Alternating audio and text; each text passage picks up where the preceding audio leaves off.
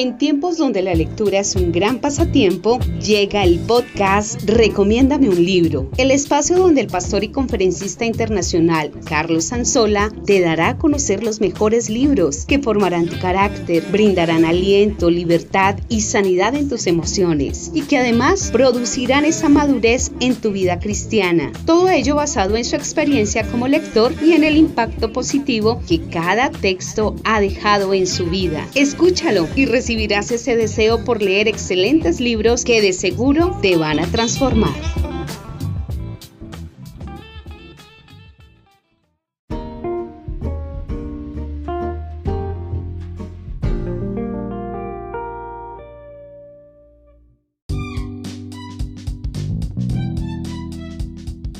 Este es el capítulo número 9 de Recomiéndame un libro. El día de hoy vamos a continuar con el análisis del libro Siete reglas de oro para vivir en pareja. Bienvenidos.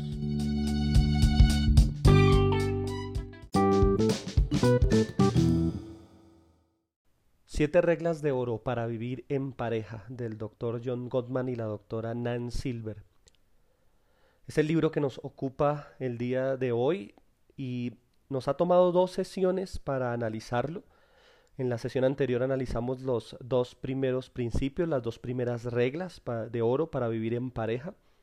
Y en esta sesión vamos a analizar las cinco restantes.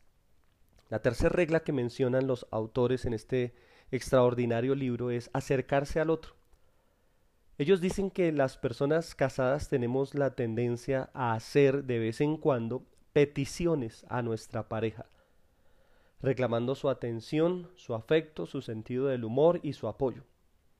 Y que nosotros podemos acercarnos a nuestra pareja cuando accedemos a esas peticiones o sencillamente pues damos media vuelta e ignoramos que nuestra pareja nos está pidiendo algo, nos está solicitando algo. Y es que cuando uno se acerca a su esposa, a su esposo, está generando una conexión emocional con él, que básicamente es la base de la pasión y de una satisfacción sexual.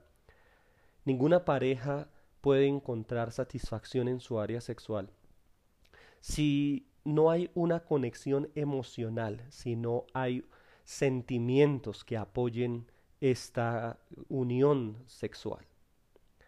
Ellos mencionan que para ellos es emocionante observar cómo los cónyuges que se acercan permanentemente a través de esta satisfacción de necesidades en su vida diaria y personal, permanecen emocionalmente conectados y así su matrimonio se conserva. Dicen que en caso contrario, las parejas que ignoran estas peticiones terminan distanciándose una de la otra. El doctor Gottman le da un nombre a este a este proceso y a estos hábitos que tenemos las parejas. Dice que es la cuenta bancaria emocional de todo cónyuge y de toda pareja. Es decir, ellos dicen que cuando uno se acerca, que cuando uno escucha, daba un pequeño detalle, cumple un capricho de su pareja, está ingresando dinero en la cuenta bancaria emocional de la pareja estamos creando ahorros emocionales que nos van a servir de ayuda en tiempos difíciles. Es decir, que estamos almacenando grandes cantidades de buena voluntad que podrán convertirse después en tolerancia cuando estemos pasando por algún tipo de conflicto. Hay un texto en Efesios capítulo 4 versículo 32 donde el apóstol Pablo menciona lo siguiente, dice, sean amables, sean misericordiosos, y a veces en nuestro matrimonio se nos olvida eso, se nos olvida ser amables con nuestro cónyuge. Es increíble, somos más amables con personas extrañas que con aquella persona que juramos amar toda nuestra vida. Y cuando nosotros hacemos ciertas peticiones o nuestra esposa hace una petición diciendo me gustaría ir a viajar a cierto lugar, me gustaría comer determinada comida o desearía tener este mm, eh, detalle, esta mm, ropa, estos zapatos, están haciendo una petición de cierta manera inconsciente y es nuestra labor captar esas peticiones, no dejarlas ir porque son formas de conectarnos con nuestra pareja y decirle, oye, escuché lo que dijiste, sé que para ti es importante y por lo tanto voy a hacer todo lo posible por ah, eh, satisfacer esto que tú estás pidiendo. Podremos siempre a través de esto mantener un punto de vista positivo acerca de nuestra pareja y incluso en momentos difíciles eh, todas estas eh, actitudes que hemos tenido de bondad, de servicio, van a redundar en una buena voluntad en nuestro cónyuge. Una actitud de acercamiento cotidiana es la clave de una pasión duradera. No podemos pretender tener una vida sexual satisfactoria sin antes haber tenido una conexión emocional durante el día. La clave para una vida sexual satisfactoria no son unas vacaciones, la clave para volver a conectarse emocionalmente no es una noche romántica como algunas personas creen. El secreto que nos enseñan aquí en esta regla de oro para vivir en pareja es acercarse al otro. Acercarse al otro en las pequeñas cosas de cada día, en las pequeñas eh, eh, cosas que las personas tal vez llaman triviales, pero ahí es, uno, eh, es donde está uno de los grandes secretos para que la vida matrimonial funcione. El doctor Gottman menciona una anécdota muy jocosa en medio de las grabaciones que él hace en su laboratorio mm, del amor, como él lo ha denominado. Y es, eh, él decía que la vida diaria de una pareja para los productores de Hollywood llegaría a ser algo aburridor, porque mm, él dice, uno ve a una pareja compartiendo en su vida diaria y, y tal vez eh, ve a ella mirando por la ventana y diciendo, oh, mira, esta nube tiene forma de galleta. Y él acercándose y diciéndose, ah, sí, eh, sí, tiene esa forma. son cosas triviales, cosas que realmente no son nada emocionantes, pero que si nosotros las examinamos a fondo, son eh, cosas que unen o dividen a una pareja. Cuando una pareja menciona algo, lo menciona porque es importante para ella. Y cuando uno deliberadamente la ignora, está ignorando el corazón de su pareja. Así que este principio es, es bien importante. Los talleres que hay en este capítulo, hay uno que se llama ¿Está tu matrimonio preparado para la pasión? Y habla acerca de cómo nuestra conexión emocional con nuestra pareja nos va a preparar para tener una excelente relación sexual. Y hay otro taller que se llama Cuenta Bancaria Emocional. Ese es buenísimo porque nos habla cómo podemos ir avanzando en esas eh, eh, cuenta bancaria que tiene nuestro cónyuge y nosotros ir consignando, consignando y dando. Y siempre está en pro de esto, de dar, de dar al otro. Por el contrario, cuando el estado del matrimonio está mal, pues uno siempre está pensando en términos de no recibo, de términos de cómo el, cónyuge no satisface mis necesidades. Cuarta regla de oro para vivir en pareja. Deja que tu pareja te influya. Este capítulo inicia con una historia que cuenta el doctor Gottman y es acerca de un hombre que se llama Jack. Jack va a comprar un carro lo quiere hacer revisar de su mecánico porque su esposa le dijo no compres un carro sin que antes lo revise alguien que sea experto. Phil, que es la persona que le está vendiendo el carro, le dice, oye, está nuevo el carro, solo tiene 500 kilómetros. Phil le dice, ¿tú permites que tu esposa te diga lo que tienes que hacer respecto a la compra de un carro? Jack le responde, le dice, claro que sí, tú no lo harías. Phil le dice, pues no, además soy divorciado, no tengo ese problemita. Jack se echa a reír y le dice, bueno, tal vez fue por eso que te divorciaste, querido amigo. El carro se revisó finalmente y necesitaba un parachoques nuevo y Jack, debido a esto, no lo compró. Jack no asumió la actitud incorrecta que Phil le estaba sugiriendo que asumiera acerca de los consejos que le daba su mujer. ya consideraba a su esposa, a su compañera, a la hora de tomar decisiones. Él respetaba sus opiniones y sus sentimientos. Y es algo que la palabra de Dios nos enseña en Efesios capítulo 5, versículo 21, donde dice, sométase los unos a los otros, dándonos uno de los principios más importantes que la palabra de Dios pudiera mencionar acerca de la salud matrimonial. Y es el hecho de no andar sueltos en el matrimonio. El matrimonio es una unión, decidimos unirnos con alguien y uno de los principios más fundamentales de la palabra de Dios es andar en unidad. Y se anda en unidad precisamente cuando se tiene en cuenta los consejos del cónyuge hacia nuestras vidas. Los hombres que permiten que su esposa influya en ellos mantienen matrimonios más felices, dice el doctor Gottman, y tienen menos posibilidades de divorciarse que aquellos que resisten la influencia de su esposa.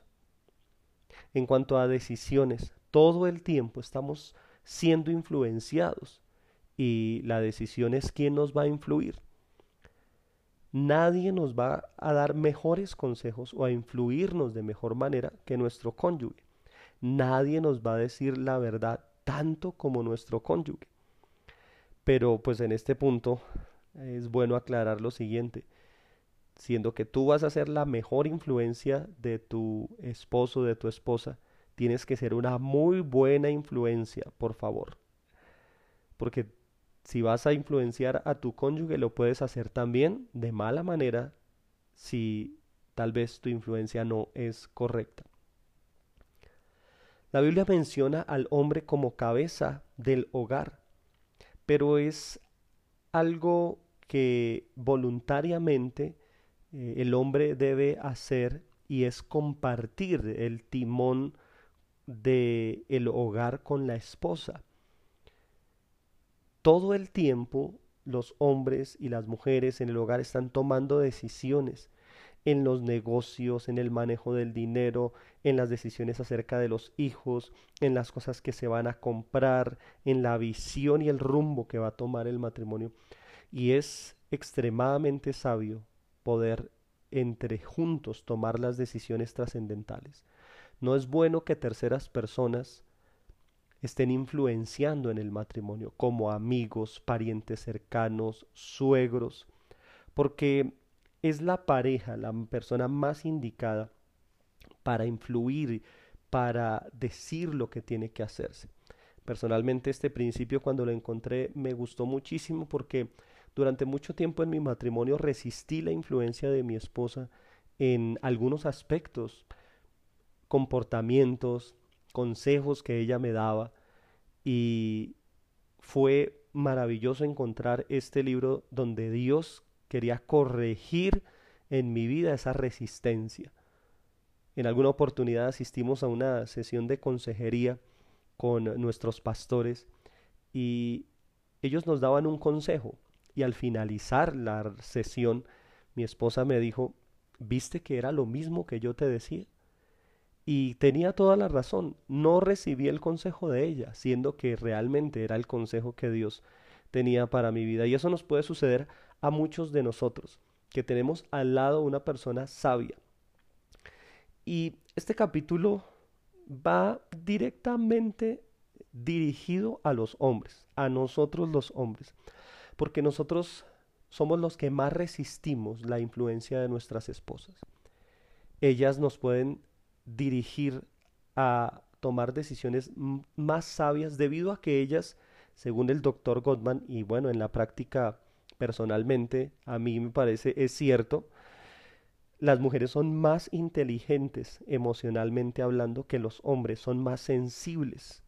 Y nosotros ganamos mucho poder en nuestras vidas cuando honramos a nuestra esposa, cuando mostramos respeto hacia sus decisiones. Hablaba con un amigo y él me decía que él ganó muchísimo cuando involucró a su esposa en sus negocios debido a que cuando él hacía los negocios solo, aparte, sin tomarla en cuenta a ella, tendía a cometer muchísimos errores. Y me dijo, creo que el mejor negocio que pude hacer últimamente fue involucrar a mi esposa en estas decisiones trascendentales. Me dijo, he dejado de perder dinero y he dejado de invertir mi dinero en un lugar incorrecto, debido a que la esposa siempre tiene tal vez una perspectiva más a fondo de las cosas. Ellas tienen una forma de percibir cosas que nosotros los hombres no percibimos y cuando nosotros los hombres definitivamente ignoramos la sabiduría que hay en las mujeres, pues estamos perdiéndonos la oportunidad de acertar en las decisiones que tenemos que tomar. Principio número 5, regla de oro número 5. Resuelve los problemas solubles. Los autores aquí mencionan que hay problemas que se pueden abordar con planteamientos muy violentos, frases ofensivas, usando los cuatro jinentes que mencionamos en el anterior capítulo, o traer los mismos problemas delicados que todo matrimonio tiene con un tono conciliador, sin acusar y sin criticar. Y lo que mencionan aquí los autores es atacar el problema, no atacarse el uno al otro. La mayoría de las veces es la mujer quien saca a colación los temas difíciles del matrimonio, pero lo hace de forma violenta, con gritos, reaccionando de una manera que hace que el hombre se distancie. Y pues el hombre dice yo quiero es evadir el conflicto y lo que hago es evadirme. Y este punto es bien importante porque mm, debemos examinar, y sobre todo este capítulo está dirigido a las mujeres ahora, si el anterior iba dirigido a los hombres, este va a las mujeres, y es decirles, ustedes pueden percibir cosas que los hombres no perciben, ustedes tienen una sensibilidad especial para ver problemas que se pueden presentar, pero abórdenlos de la manera correcta, abórdenlos con una buena actitud, no con planteamientos violentos, no con acusaciones. Hay un versículo que está en el libro de Colosenses capítulo 4 versículo 6 en la nueva traducción viviente que dice que sus conversaciones sean cordiales y agradables. Creo que al momento de encontrar una problemática en el hogar, este versículo nos sería de gran ayuda abordar esos problemas de manera cordial y de manera agradable. Los talleres que hay en este mm, capítulo, el primero habla de planteamientos violentos y nos habla de cómo si nosotros nos quejamos y le echamos la culpa a nuestra pareja cuando estamos abordando algún tipo de problema. Nos habla de cómo podemos emplear frases que empiecen en lugar de eh, con la palabra eh, eh, tú acusando, ¿sí? Podemos usar la palabra yo pienso, a mí me parece, yo veo esto. Y expresar las cosas que se quieren expresar sin juzgar al otro. Habla de planteamientos suaves, de planteamientos en forma de intentos de desagravio. Hay, hay otro que me gusta mucho y es el, eh, uno que dice abrumados, porque nos va a hacer examinarnos si en cierta manera nos hemos sentido así, ¿no? Abrumados por nuestra, nuestra pareja. Sexta regla de oro para vivir en pareja. Salir del estancamiento.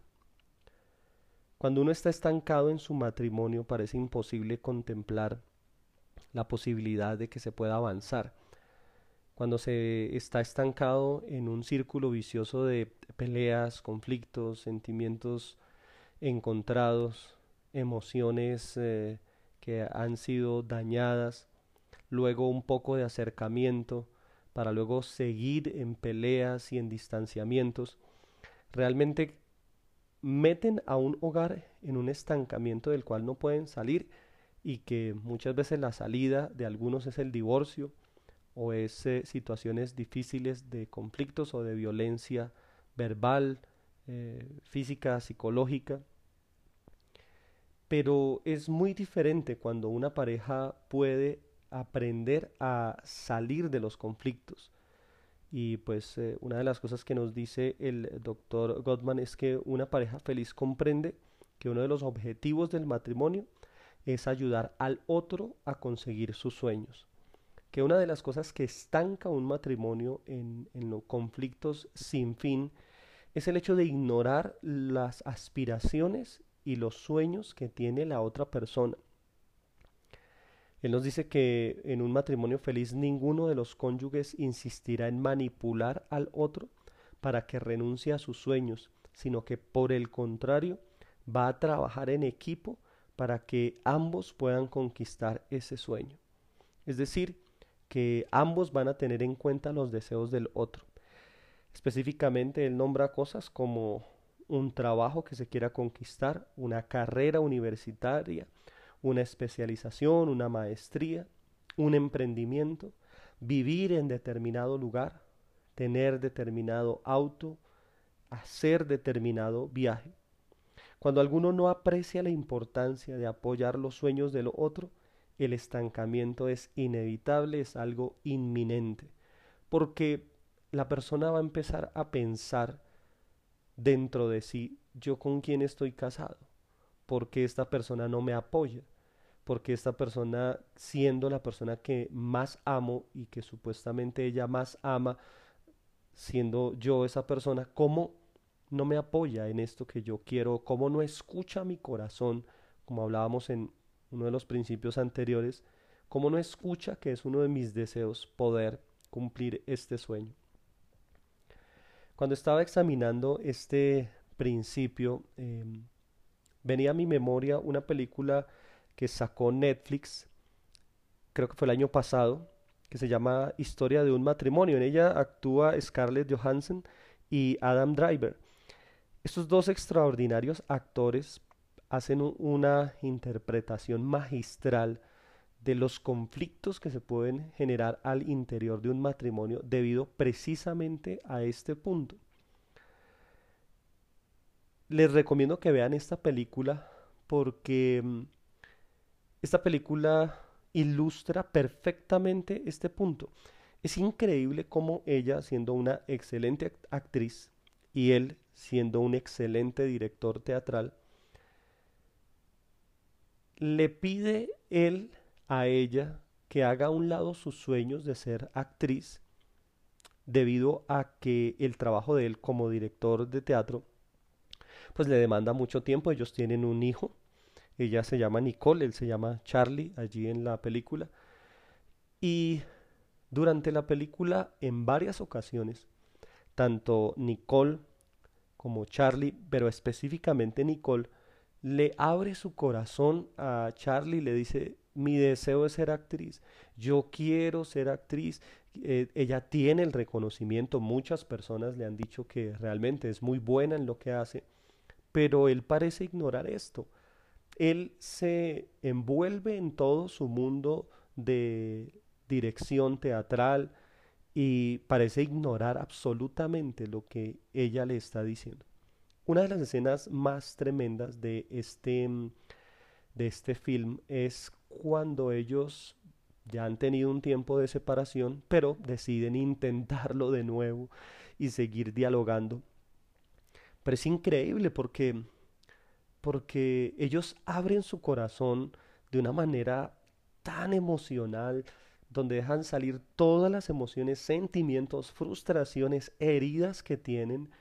Y es una de las escenas más eh, maravillosas en cuanto a interpretación teatral, actoral se refiere.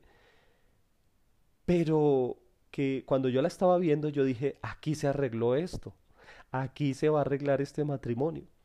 Y mi sorpresa, y pues perdónenme, les doy un adelanto, pero mi mi sorpresa fue encontrar que no se iban a arreglar. Después de esto no pudieron arreglar sus problemas, porque había como una incapacidad de escuchar el corazón del otro, era, era una ceguera espiritual, era una dureza en el corazón de ambos de no poder escuchar el deseo del corazón del otro.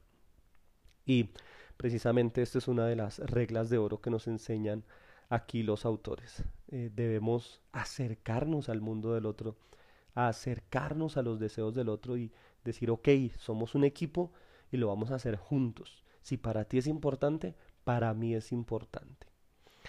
Los talleres, los talleres, eh, hay uno que me gusta mucho, se llama Detective de Sueños. Es buenísimo porque lo lleva uno a acercarse a eso, a los sueños de la otra persona y pues nos va a hacer conocer el mundo de la otra persona en cuanto a sueños, objetivos, deseos y metas, que es algo que puede encontrarse eh, pasando algún matrimonio que está estancado en este punto. No pueden pasar porque no hay esa conexión, no hay ese punto de tener en cuenta los sueños de la otra persona.